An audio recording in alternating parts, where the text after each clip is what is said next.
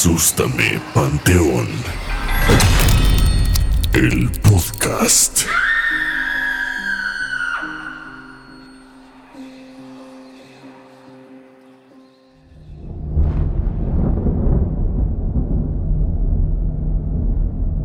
Buenas noches amigos y bienvenidos a este segundo capítulo de la segunda temporada de Asústame Panteón, el podcast. Como cada semana vamos a traerles unas historias de miedo, susto y espanto y como cada semana comparto micrófonos con mi buen amigo Iván. Iván, ¿qué onda? ¿Cómo estás? ¿Qué onda, amigo? Muy bien. ¿Y tú? Oye, qué bonito se escuchó eso de segunda temporada, ¿eh? Sí. La verdad es que eh, nos la pasamos increíble el episodio pasado en el debut. Espero que les haya gustado muchísimo. Y emocionado, emocionado por seguir platicando esto que nos encanta. Y pues van, venga, vamos a, vamos a darle. Sí, sí, nos la pasamos muy bien con, con Giancarlo. Sí tenía unas historias que realmente te, te ponían a pensar, ¿no? Estamos seguros que la gente, esto va a generar plática, sin duda. Sí, sí, sí. Pero, pues hoy traemos un tema un poco distinto. Sabemos que les gustan el, el, tema de las películas y el tema de los orígenes. Y el día de hoy yo les voy a contar la historia en la que se basó la película del exorcismo de Emily Rose. ¿Viste Uy, esa película, no? Por supuesto, me dio, me dio, me dio miedo, ¿eh? La recuerdo como impactante. Sí, estaba, estaba buena. Tengo que confesarte que no tiene mucho que la vi por primera vez. ¿Qué? Sí, ya, ya sé, pero. No, súper mal, ¿eh? Pero sí está bastante buena. Eh, no me acuerdo exactamente de qué año es, pero creo que, que será 2005. 2005 justo. Ah, mira, le atiné. La vi en el cine. Con eso te digo todo. Y me acuerdo que había escenas en las que yo decía, creo que no sé, es mucho. Ya se vale platicar un poco de la película, ¿no? Ya no es ningún spoiler después de casi 20 años. Pero había escenas que me impactaron porque como que no las había visto uh -huh. en otras películas de exorcismo. ¿Cómo cuál? Por ejemplo, la escena donde están en la granja, que empieza a decir como ah, claro. 500 mil nombres de demonios. Sí, sí, sí. Eso está fuerte. Sí, justo este. Creo que esta película generó como mucha polémica justo en la, en la época en la que se estrenó, porque la vendían justo como eso, eh, como una historia basada en un caso real. Entonces, yo creo que eso eh, impactó bastante como a la sociedad y pues la verdad es que sí atrajo demasiada atención.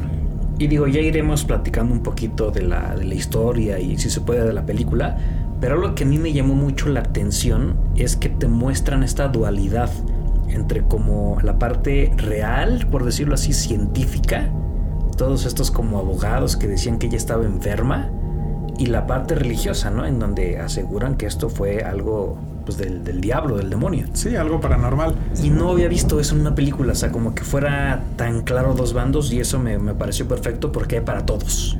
Exacto, justo eso te iba a decir que me gustó mucho. Como la parte eh, como legal, sentí bastante como un capítulo de quizá la ley y el orden. Exacto. Ya sabes, como, como el litigio y el juicio y como la, toda la presentación de alegatos y eso. Que en general a mí me gusta mucho ese tipo de, de historias y de escenas. Y le sumó también la parte paranormal que refería justo a la, a la parte del exorcismo y todo el proceso de transformación que sufrió pues Emily Rose, de ser una chava que pues era común y corriente a lo que se convirtió. Claro, porque hay imágenes, ¿no? O sea, yo quiero pensar que son 100% reales y están terribles. Este proceso de transformación que va sufriendo la... Bueno, ya no era una niña, ¿no? Ya era creo que adulto, uh -huh. pero está impresionante. Y, o sea, no sé, yo no logré confirmar en ninguna de las fuentes en las que investigué este dato, uh -huh. pero, como chisme, se dice que... Eh, justo en esta parte del, del, establo donde están como los caballos, utilizaron audios originales del exorcismo, pues de, de, de este personaje que, te adelanto, se llama Annelise Michel. ¿Neta? Sí.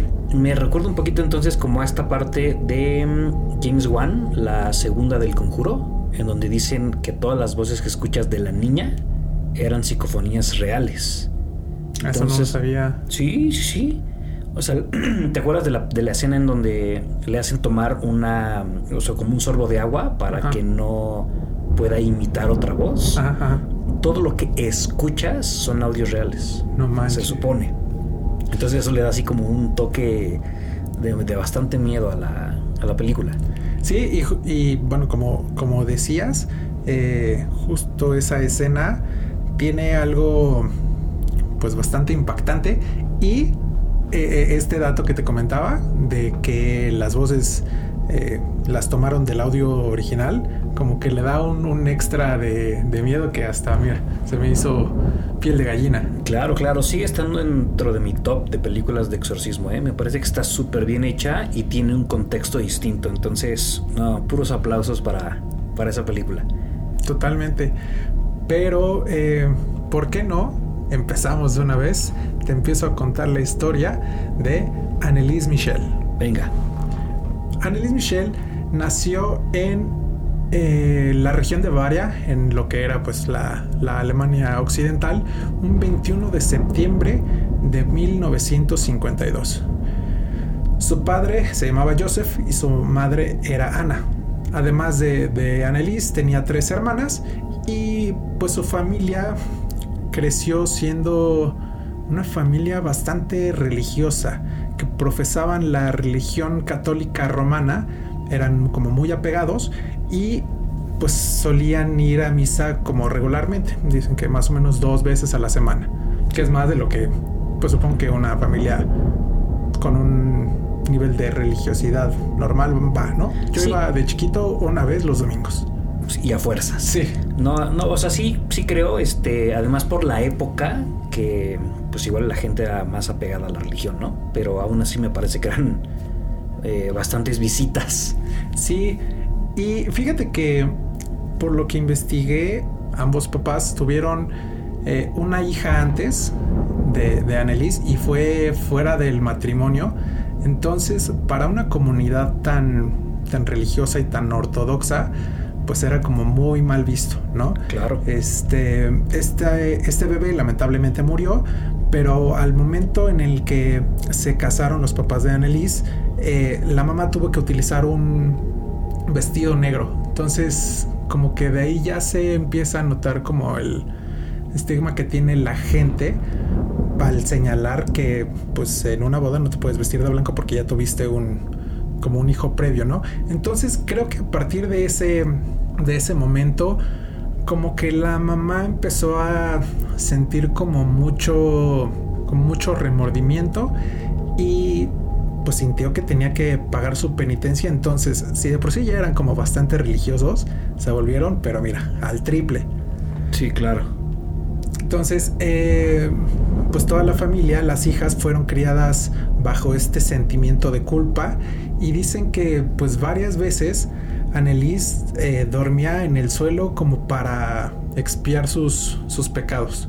O sea, que ¿qué pecados puede tener una niña de muy poca edad? Por supuesto, obligada por sus papás. Totalmente. Y, y, pues ya bajo la mentalidad de que pues creces teniendo un pecado dentro de ti, ¿no?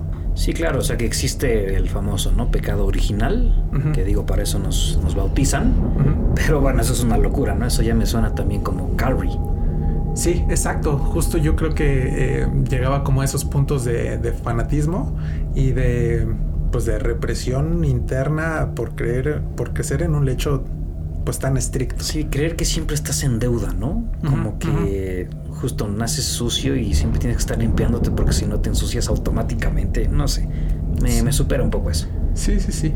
Bueno, ya creciendo y en 1968, cuando Annelise tenía 16 años, un día fue a la escuela y estando ahí, de repente eh, se desvaneció, o sea, se desmayó.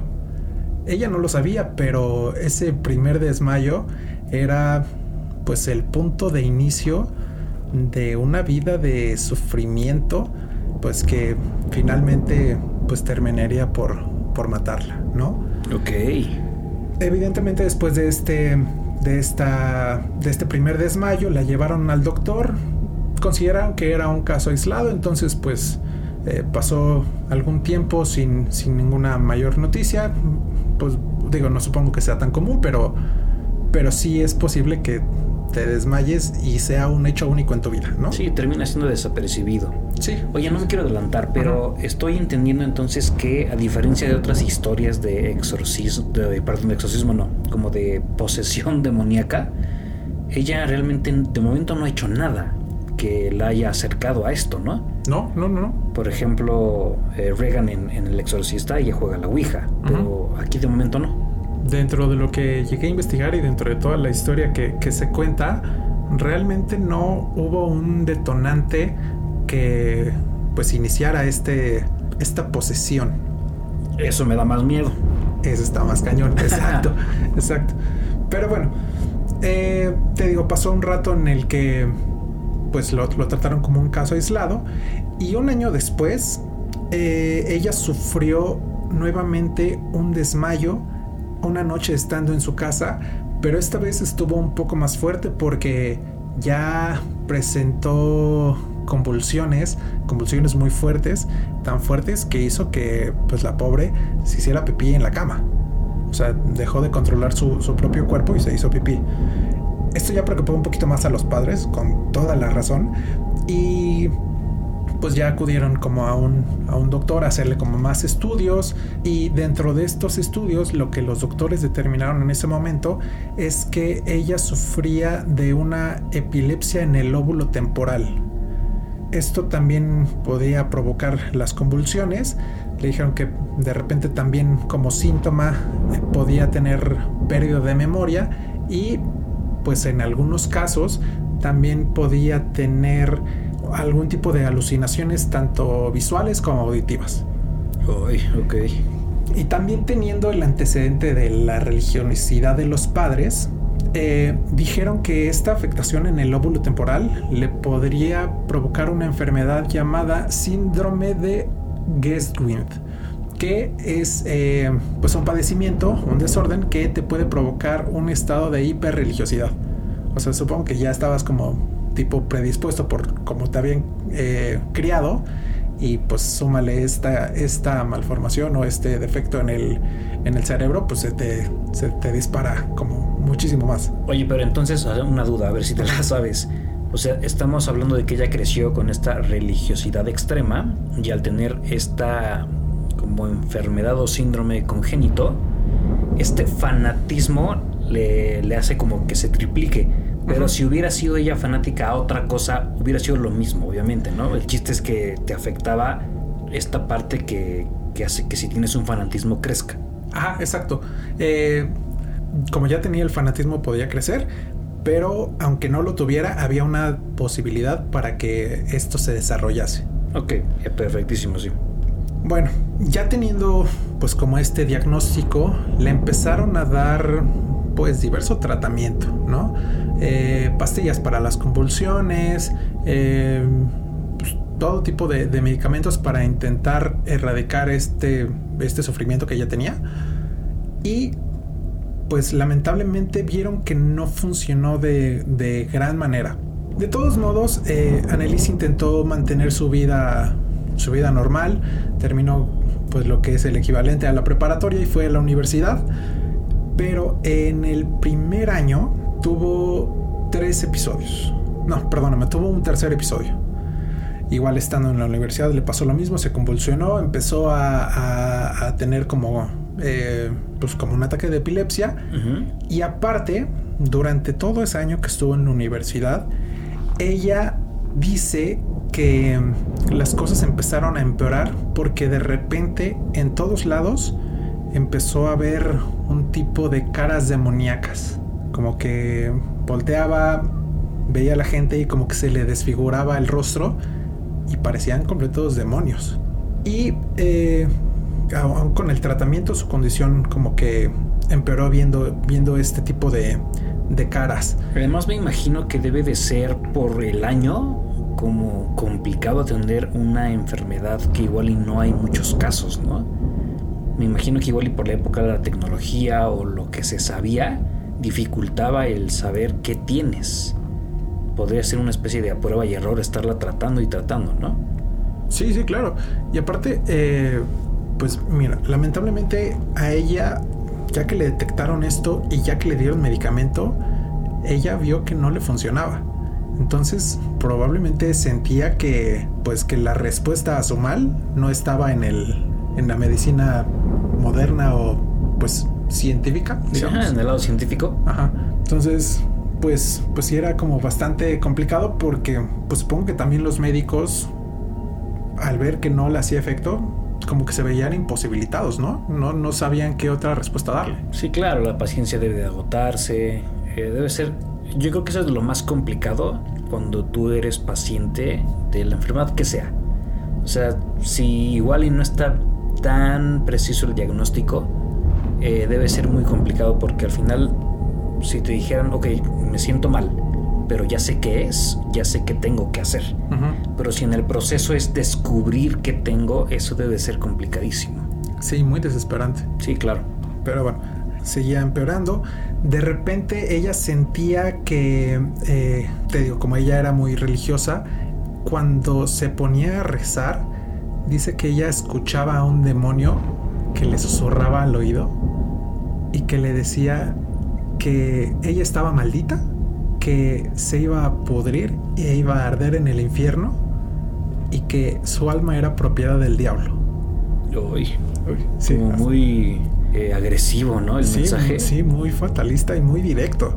Claro. Sobre todo, volvemos a lo mismo, afectando a alguien tan religioso. Sí, es, es, sí, es como si fuera una especie de hasta burlesco, ¿no? De que sí, a esta persona que debería estar más protegida porque es como lo más cercano a combatir eso, le está pasando.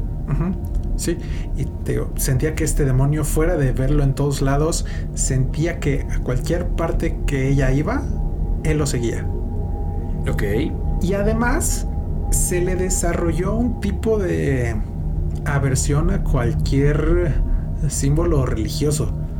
Dice que alguna vez dentro de, este tiempo intentó ir a hacer una procesión a una como catedral, como local, que hizo como todo el recorrido, pero que una vez que estuvo en el, pues como enfrente de la iglesia, como que no pudo entrar. Ella lo describe que ella sentía como si el suelo ardiera como fuego bajo sus pies. O sea, como si hubiera una barrera que le impidiera acercarse más, porque había un dolor físico en ella. Me recordó totalmente a la profecía. Cuando los papás intentaban llevar al niño a Damian a la iglesia, se ponía súper mal. Sí, sí, sí. Uy, va. Dice que además, como para intentar completar esa, esa procesión, dijo, pues digo, si no puedo por enfrente, voy a ir por atrás pero que, que al intentar entrar por atrás de la iglesia, todos los rezos de los, de los feligreses que les sonaban dentro de su cabeza como si sus dientes estuvieran rechinando. Y aparte supongo que un volumen altísimo. Entonces, ah, sí. Súper incómodo. Muy incómodo. Se la piel, ¿no? Sí, sí, sí, sí, sí, sí. Además dice que alguna ocasión intentó ver una imagen de Jesucristo y que no le pudo aguantar la mirada, o sea, la tuvo que bajar porque pues algo le impedía verlo como de frente. Y además que al ver medallas o este tipo de simbología religiosa, igual tenía que voltear la mirada porque decía que brillaba demasiado que, que la cegaba. Te digo, y a partir de ahí como que empezó a desconfiar de, del tema de la medicina porque ya eso no era normal. Ya eso no correspondía a ataques de epilepsia porque eran con objetos como muy marcados religiosos. Su, evidentemente su salud se empezó a ver como deteriorada, empezó a caer en un tipo de depresión y a partir de ahí intentaron buscar como un poco más de ayuda del lado pues espiritual. Sí, claro, que es un poco lo que yo haría, ¿no? Que al final buscaría un poco de, razón, un poco más una opción con los pies en la tierra. Y si no, pues ya te vas a las opciones que, que igual son difíciles de querer, pero, pero hay que hacer algo. Sí, sí, te vas a los métodos alternativos, digamos, ¿no? Bueno, ya platicando esto con sus papás, decidieron ir a una, a una iglesia cercana. ¿Y qué crees que hizo la iglesia? No los ayudó. Efectivamente. Ju- y me recordó mucho al. Pues a varios casos de exorcismos que hemos presentado en el, en el podcast. El Recuerdo Enrique. mucho el de Enrique, exacto, que pues fue como a la primera iglesia y le dijeron: No, aquí no te podemos ayudar. Sí, está raro, ¿no? O sea, como que no sé si es miedo o, o por qué esta negación a, a no querer ayudar cuando alguien dice que le está pasando algo como tan fuerte. Eh, a lo mejor me estoy poniendo como abogado del diablo, o bueno, de la iglesia en este caso, pero pues también supongo que debe de ser un procedimiento como bastante importante, muy sagrado, digamos, como el, el hacer un exorcismo y que no se puede dar como a la ligera. O sea, no a ti que te duele la cabeza por dos días dices que se te metió un demonio y vas y pides que te exorcicen, pues tampoco es tan fácil, ¿no? Porque se- siento que sería un tipo de abaratar el, la ceremonia. Sí, claro, o sea, en eso estoy de acuerdo, así como lo planteas, creo que tienes un buen punto, pero lo que me, no me deja de hacer ruido es que una persona desamparada debería ser ayudada por su orden religiosa. Entonces, si esta, si tu, tu iglesia, tu padre, el párroco de la esquina, te ve mal y él no tiene las herramientas, pues entonces que tenga el interés, que diga, ok, yo no te puedo ayudar porque pues, para empezar el permiso viene del Papa y del Vaticano, pero a ver, ¿qué está en mis manos para acercarte? Porque sea, al final, si yo pertenezco a esa congregación, pues yo tengo más chances que tú de llevar el mensaje. Entonces, ¿con quién me muevo para lograrlo? Eso es a mí lo que me sigue y me sigue haciendo ruido de estos casos que ya ni siquiera hablamos de cosas que leemos en internet o de películas, o sea, casos reales como el Sí, de sí. Que piden ayuda y hasta parece que, mira, les da miedo. Sí, sí, sí, sí. Exactamente lo que hicieron fue negarles la, la entrada y pues, lo regresaron a la pues a, a los doctores y a la medicina convencional. Para este punto, ella ya sufría como episodios, pero muy, muy fuertes. Y ya tenían, ya le sucedían cosas muy, muy raras y ella ah, sufría demasiado. Dicen que hubo un momento en el que ella pasó dos días completos debajo de una mesa, ladrando y actuando como un perro. Qué maldito miedo. Otro día, eh, o varias veces le encontraron comiendo arañas y dentro de los episodios en los que ella tenía como estas convulsiones y se hacía pipí, le encontraban después lamiendo su propia orina del suelo. O sea, este comportamiento ya es completamente fuera de lo que tú te puedas esperar de alguien que médicamente tiene eh, pues esta, esta tipo de epilepsia en el óvulo. Sí, claro. ¿no? O sea, sí puedes tener como convulsiones, pero estos comportamientos ya no corresponden a esa enfermedad. Sí, no están fuera como incluso del, pues de lo- del concepto que nos hace personas. Wow. No, no lo había pensado así, pero sí, o sea, dejas de ser completamente un ser pensante y te conviertes en un animal. Que viéndolo eh, desde la perspectiva de que poco a poco te están dominando un ser diabólico, tiene todo el sentido que estés perdiendo tu humanidad. Sí, además, eh, pues hacía daño, se autoflagelaba, eh, hacía muchas cosas que justo hacían perderle la dignidad como persona. Y nadie se lo provocaba más que ella sola. Claro. Bueno, ella sola entre comillas. ¿no?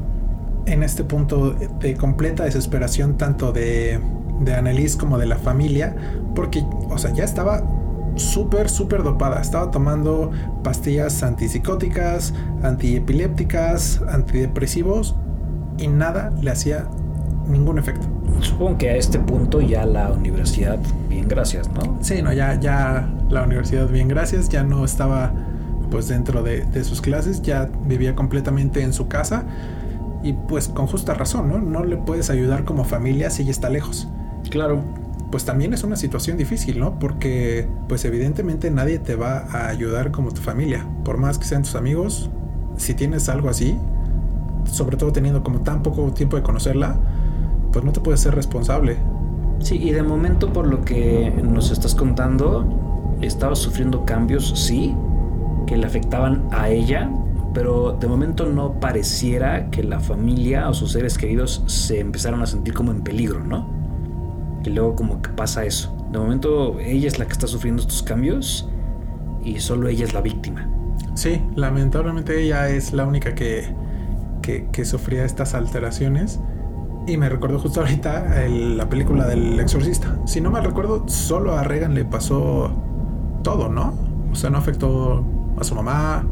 Eh, o sea, sí le afectó totalmente a ella en cuanto a los cambios, Ah, pero físico, ya ves ajá. que al final ella es la que termina matando a, a unos personajes ahí, se hace agresiva cuando la intentan, pues que será como ayudar. No, creo, creo que tengo que volver a verla. No recuerdo si fue, si el personaje era un padre o algo, pero avienta a un señor por la ventana. Y Ah, empiezan claro. a investigar y, y al final, pues la misma mamá se empieza a dar cuenta que su hija fue la que hizo esto. Claro, un viejito que era amiga de la mamá. Sí, Creo un gordito. director. Ajá. Sí, sí, sí, sí. Tienes toda razón. Bueno, pero eso fue como, eh, digamos, un crimen o una secuela de la posesión que estaba presentando Reagan. O sea, me refiero a la afectación como de la posesión, de la posesión en sí, la posesión demoníaca, solamente le afectó a ella. No, no afectó a, a- a la familia en sí. O sea, sí mató a alguien, ¿no? Pero. Sí, era más desgaste emocional el de la familia. Exacto. Bueno, ya con toda esta desesperación, volvieron a acudir a la iglesia, pero ahora con un cura llamado Ernest Alt, que después de ver a Annelies, él también estuvo convencido de que ella ya estaba sufriendo una posesión. Él, a través de pues, algunos de sus contactos, pidió la audiencia con el arzobispo Joseph Strangle. Le explicó toda la situación, le, mostró como algunas pruebas y lo convenció para que la iglesia autorizara que ya se le hiciera un exorcismo. El arzobispo designó a otro cura llamado Arnold Renz para que llevara a cabo el ritual con la única condición de que todo este procedimiento se hiciera en secreto. Ok. El primer, el primer exorcismo que se le hizo a Annelies fue el día 24 de septiembre de 1975. Ella, dentro de los momentos en los que tenía como cierta lucidez de la mente, hablaba demasiado de que ella sabía que se iba a morir, pero de que su muerte no iba a ser en vano, porque a través de su muerte ella iba como a expiar las culpas de toda la juventud de la iglesia y de todos los pastores. Ya como un mártir eso, ¿no? Exactamente eso pensé cuando, cuando estaba investigando esto y dije, "Oh, ok. Y ahí es cuando me entró la duda de que a lo mejor pues también puede ser un efecto de esta parte de la hiperreligiosidad del, del lóbulo temporal, que de la enfermedad que no me acuerdo cómo te Ah, dije. claro. Que dije, a lo mejor dentro de su mente está creando todo esto para ser una mártir y como que limpiar las culpas. Un tipo, perfecto. un tipo de Jesús moderno, un sacrificio. Punto para la parte científica. Sí, sí, sí, sí. Y bueno, ya bajo este como entendido, tanto los padres de, de como ella misma, como los curas que estaban practicando como estos exorcismos, como que se alinearon y dijeron, pues sabes que si la medicina no le está funcionando, ya que deje de tomarla. Entonces, durante un periodo de 10 meses, se llevaron a cabo 67 exorcismos. No manches. Son demasiados. Dice que cada uno duró al menos cuatro horas. Sesiones enormes, súper agotadoras. Supongo que emocionalmente y físicamente terminabas drenado. ¿no? Oye, yo recuerdo que en la ahorita que mencionaste la cantidad de exorcismos, yo recuerdo que en la película nos hablaban mucho de que creo que ella tenía más de un demonio. Entonces me entró la duda de si esas 67 o cuántos me dijiste que eran Ujú, 67. exorcismos era porque estaban sacando a varios o era porque era un demonio muy necio, pero entonces eran varios. Eran varios. Eh, de acuerdo a los registros que... Ah, porque eso no, no te había comentado. Todo este proceso de exorcismo y de, de todas estas sesiones fueron grabadas. Como para, digamos, tener en el archivo y tener como un soporte de lo que se estaba haciendo. Lo cual hace de este caso el caso de exorcismo mejor documentado de toda la historia. Oye, ¿grabadas en video? Ah, no, no, no. Eh, Audio. únicamente audio. Audio, ok, ok, ok. Entonces, eh, sí, ella decía estar poseída por seis demonios. El primero era un demonio que había poseído a Caín. Caín es este personaje El hermano de Abel. histórico bíblico que fue primogénito de Adán y Eva y que mató a su hermano por celos.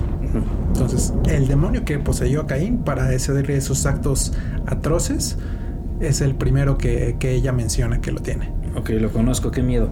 El segundo, que se referían a él como el tirano, era el demonio que poseyó a Nerón.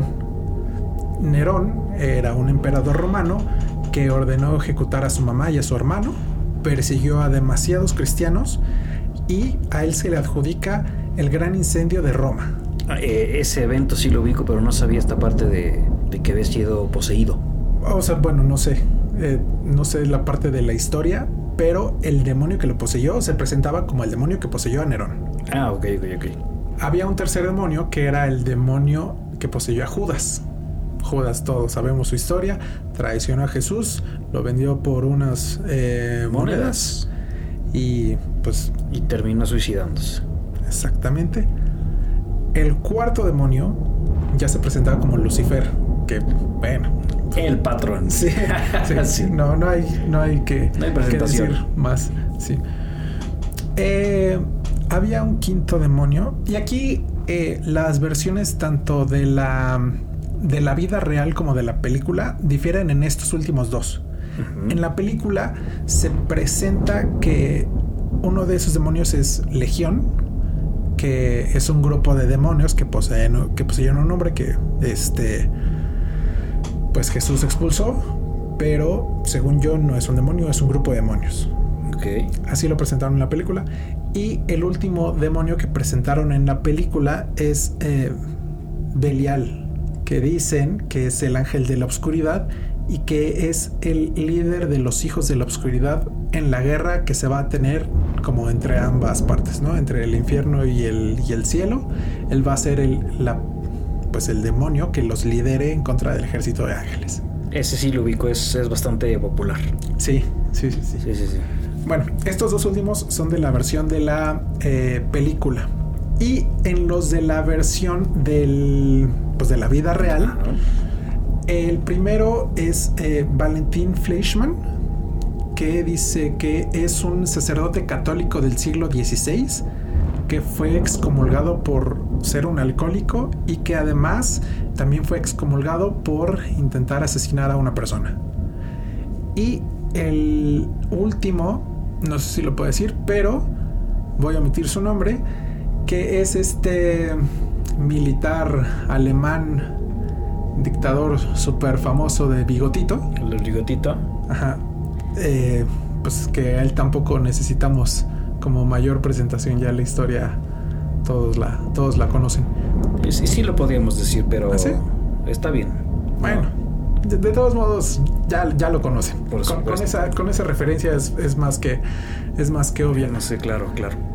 Entonces, estos son los seis eh, demonios que tomaron el cuerpo de Annelise Michel eh, durante este tiempo. Ah, bueno, una diferencia también eh, importante a recalcar es que en la película se presenta como si todo hubiera pasado en cuestión de pues unos cuantos meses, Sí, sí, sí.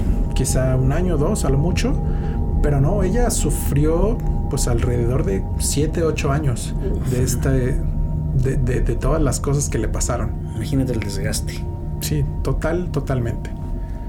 Bueno, ya en las últimas sesiones, bueno, no en las últimas, en la última, los sacerdotes dicen que pudieron expulsar a todos estos demonios. Ella fue liberada, pero ya en este punto ya era demasiado tarde porque Annelise ya había dejado de comer hace demasiados días y su cuerpo no pudo resistir más. Ella murió un primero de julio de 1976 a los 23 años. Y este es un dato que a mí me pareció escalofriante. Al momento de su muerte, ella pesaba 30 kilos. O sea, imagínate, estaba En los huesos. En los huesos. Y justo la autopsia pues esa fue la conclusión, que murió de inanición, de desnutrición y de deshidratación. En alguna, en el arte y en pues el, en la portada del capítulo vamos a poner una, una foto, evidentemente con todo respeto, de cómo se llegó a ver Annelies al, al final de sus. Sí, como el antes de y el días. después. Más o menos. Y van a ver que pues parecen dos personas completamente distintas. Tiempo después, justo como se ve en la película, se hizo un juicio porque tan, bueno, se, se enjuició tanto a los padres como a los curas que hicieron el, el procedimiento del exorcismo y los cargos eran por homicidio por negligencia. Evidentemente, pues la los abogados que iban en contra de ellos le dijeron que pues las condiciones en las que ella murió pues eran muy muy raras. Eh, que dejaron de darles medicinas que se supone que le podrían haber ayudado y en cierto punto evitado la muerte. Y que pues con simple intervención médica básica ella podría seguir con vida al día de al día de hoy. Bueno no al día de hoy pero pues al día de, de hoy en sus tiempos. Eh, durante el juicio y como parte de la defensa como no sé si ya te había comentado y justo tomando el, el tema de estas grabaciones de audio que se hicieron durante los exorcismos, los presentaron en el juicio y muchas de las personas que estaban ahí, que los llegaron a escuchar, dijeron, o bueno, describieron estos sonidos como si fueran demonios discutiendo. Como Entonces, hablando entre ellos. Ajá. Y esto me puso un poquito la piel de gallina porque ya no era solamente dentro del núcleo familiar y ya no era dentro del, del núcleo eclesiástico, digamos. Ya mucha gente fue lo que describió. Demonios discutiendo. Ah, claro, ya me acordé también de esa parte. Corrígeme, pero eh, hay una parte en donde ella hace muchas voces. Oh, eso está buenísimo. Está ya ya no recordaba ¿no? eso, sí. Esa escena, eh, justo si no me equivoco, es la escena del granero. Sí, y es, es donde se presentan los, los seis este, demonios. Claro. Oh, no inventes. Sí, está perro, ¿no? Sí, no, eso sí ya lo recordé como con miedo. Bueno, eh, se llevó a cabo el juicio y como sentencia fueron tanto los padres como los curas encontrados culpables. Dentro de la Alemania hay como un... hay o había, no sé la verdad, un tipo de excepción que decía que si sufrías como el como la penitencia de tu, de tu crimen podías ser absuelto y eso fue lo que le pasó a los padres como que dijeron, ¿sabes qué? Tú ya sufriste demasiado como durante el proceso y por la muerte de tu hija. Entonces, aunque te declaro culpable, puedo decir que ya cumpliste tu penitencia. Entonces, ya de ahí salieron libres. Y a los curas se les sentenció a seis meses en la cárcel, pero se les suspendió la condena, no pasaron ningún tiempo en, tras, tras las rejas y únicamente cumplieron tres años de libertad condicional. Ya para terminar, de donde tenían los restos de, de los sacaron, los fueron a, a depositar en un cementerio pues ya como más en forma y a la fecha esa, esa tumba es visitada como por mucha gente como en señal de un sacrificio y pues al final sí se cumplió un poco eh, lo que Annelies quería, que era representar como un, un símbolo de, del sacrificio del bien ante el mal, como por un bien mayor. Pues hasta ahí, hasta ahí termina la historia de, de Annelies que inspiró la película del exorcismo de Emily Rose. Órale, me gustó, está, está buena. Y me pongo a pensar, o sea, no sabría de qué lado ponerme. O sea, no sabría si decirte. O sea, esto fue real, punto, ¿no? Están los nombres, están los datos, están las, eh, las evidencias.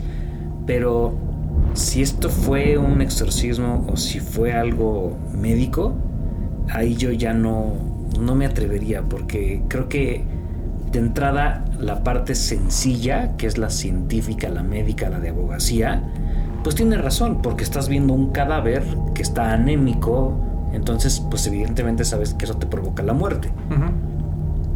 Pero la tiene más difícil la parte religiosa porque creo que a menos de que haya testigos que sobre todo pues, tal vez un poco visuales, porque sé que existen grabaciones, pues está complicado, ¿no? Como pues demostrar que, que sí eran seis demonios, que sí veía cosas, que sí escuchaba cosas, ¿no? Sí, y en general como para todos los temas paranormales es muy difícil porque justo no tenemos evidencias. O sea, es demostrar algo intangible que pues queda mucho a la susceptibilidad de, de quien lo escucha y de quien lo cuenta. ¿no? Claro. Y ahí yo, o sea, sí, también estoy como entre esta dicotomía entre la parte médica, que pues evidentemente tiene un sustento dentro de la ciencia, y la parte religiosa, porque al final si encontraron eh, y le diagnosticaron una enfermedad y hay medicamento para erradicar las consecuencias de esta enfermedad, porque en ese caso en específico no le hicieron ningún efecto. Sí. Ahí me queda este un poquito de de duda. Sí, aquí vendría esta parte en donde, bueno, o sea, si ya estamos hablando de que tienes a un demonio dentro, creo que el menor de los problemas de ese demonio es la medicina que puede estar tomando eh, lugar esta persona en la que estás habitando, ¿no? Sí, sí, sí. Está mm, como difícil de dar un análisis concreto, porque creo que ambas partes tienen sus pruebas Sí. ¿Ustedes qué piensan, comunidad? ¿De qué lado se van? ¿Este sí fue un exorcismo real? ¿O estamos ante un caso en donde la, la medicina y la ciencia pueden tener razón? Voy a retomar un poco tus palabras, Iván. Eh, pues el hecho ahí está. De qué lado quieras tomarlo, pues ya, ya depende mucho de ti. Claro, pero no, qué, qué buena historia. Me encantan como poder platicar un poquito sobre estas cosas que al final nos no nos terminan de, de dar como la prueba última de que sí pasó el exorcismo, pero no. Y creo que el debate es está bueno, está padre. Sí, pues justo amigo, ustedes díganos qué, qué piensan, coméntenos a través de nuestras redes sociales, coméntenos a través de nuestro correo. Perfecto, sí, sí, sí, de acuerdísimo. Eh, empecemos a, a generar plática, amigos, porque pues vamos a tener muchos capítulos en donde van a poder, pues de cierta forma, como votar o dar su opinión. Pero miren, aprovechando justo esto que comento, eh, les recordamos que nos pueden escribir, nos pueden comentar, pueden hacer estas interacciones con nosotros a través de nuestras redes sociales. Nos encuentran en Instagram y en TikTok como asústame-podcast. Ahí vamos a estar atentos cuando publiquemos el, todos los artes para que nos digan ustedes qué opinan de, de este antes y después de esta, de esta pobre víctima. También tenemos el correo que es asustamepodcast.gmail.com. Ahí ya desde la temporada pasada hemos estado recibiendo correos. Por favor ayúdenos, llenen ese mail de historias, de anécdotas, para que podamos conversarlas y las que estén muy buenas, pues ¿por qué no? Como ya lo hicimos, las podemos compartir y armar un capítulo especial. Sí, amigos, pues recuerden que, o sea, nosotros apenas estamos empezando esta segunda temporada. Evidentemente vienen muchos temas, vienen muchas historias. Si alguna de sus historias nos puede acompañar durante el camino, estaría increíble. Estaría buenísimo. Y una cosa que me gustaría también como comentarle a la gente era que obviamente estamos profundamente agradecidos por todas este, las interacciones y todas las reproducciones que, están teniendo los capítulos. Si les gusta, no olviden compartirlo. Nos ayuda un montón. Eh, pasen el link a sus amigos, a los que crean que les puede gustar un tema, porque creo que a todos nos gusta esta parte como paranormal, todos tenemos curiosidad por estos temas. Entonces, por favor, ayúdenos. Eh, pueden darle manita arriba a todas las plataformas de podcast. Estamos en todas. Eh, denle seguir para que les llegue también una notificación cada semana que subimos un capítulo nuevo. La famosísima campanita. ¿no? Exactamente. Nos despedimos de este segundo capítulo de la segunda temporada. No sin antes recordarles que en Asústame Panteón todos tenemos una aterradora historia que contar. Chao. Bye.